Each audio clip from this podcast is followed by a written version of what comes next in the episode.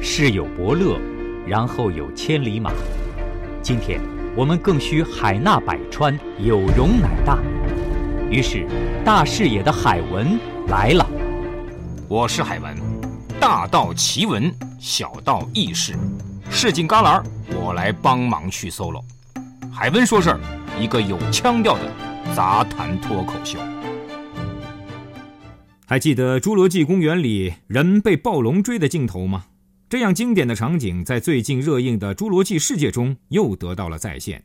不过这一次，在暴龙前面跑的是穿着高跟鞋的女主角。在为主人公的性命捏一把汗的同时，许多朋友可能不禁要疑惑：暴龙居然追不上他吗？在回答这个问题之前，海文先来说说人类的最高奔跑速度。目前跑得最快的人类叫博尔特。他在两千零九年柏林世锦赛上创造了一百米九点五八秒的纪录。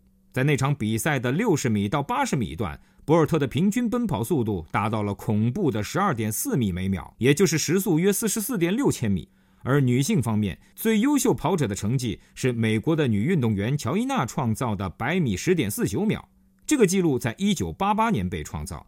尽管近三十年来田径场上风云变幻。但这个记录却依然尚未告破。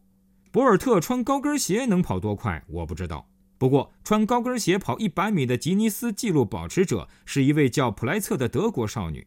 她在两年前穿着裙子和闪亮的高跟鞋，跑出了十四点五三一秒的百米成绩。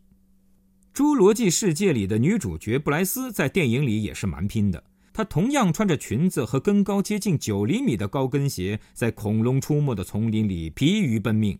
如果主角光环给予了他世界最强高跟鞋跑手等级的奔跑能力，他有没有可能跑赢一头暴龙呢？古生物学家、科普作家邢立达发表了他的见解。他在一篇文章中写道：“作为古生物史上最强大的偶像，暴龙似乎具备了一切让人为之雀跃的特点：肌肉发达的两颊、利刃般密布的尖牙、结实的身躯和强健粗壮的后肢。”整个身体似乎都是专为袭击其他恐龙而设计的。在一些科学家的推测中，暴龙可能是可以高速奔跑的。他们认为，一只撒开步子飞奔的暴龙时速可能高达七十二千米。然而，二零零二年，美国斯坦福大学的哈钦森教授抛出了一个令无数暴龙迷失落的理论：暴龙无法奔跑。通过利用计算机模拟不同动物的运动，哈钦森发现，动物的体重越大。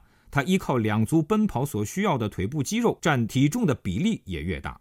一只普通的鸡要跑起来，腿部肌肉只需要达到体重的百分之十七左右。但对一头重六吨的暴龙来说，能够奔跑意味着它腿部肌肉的重量得超过身体总重量的百分之八十。在现存的陆地脊椎动物中，腿部肌肉一般连身体体重的百分之五十都达不到。所以，哈钦森认为。暴龙的生理结构决定了它们不能奔跑，而只能以每小时十八至四十千米左右的速度行走。走最快的时候，跟人类短跑运动员跑起来差不多。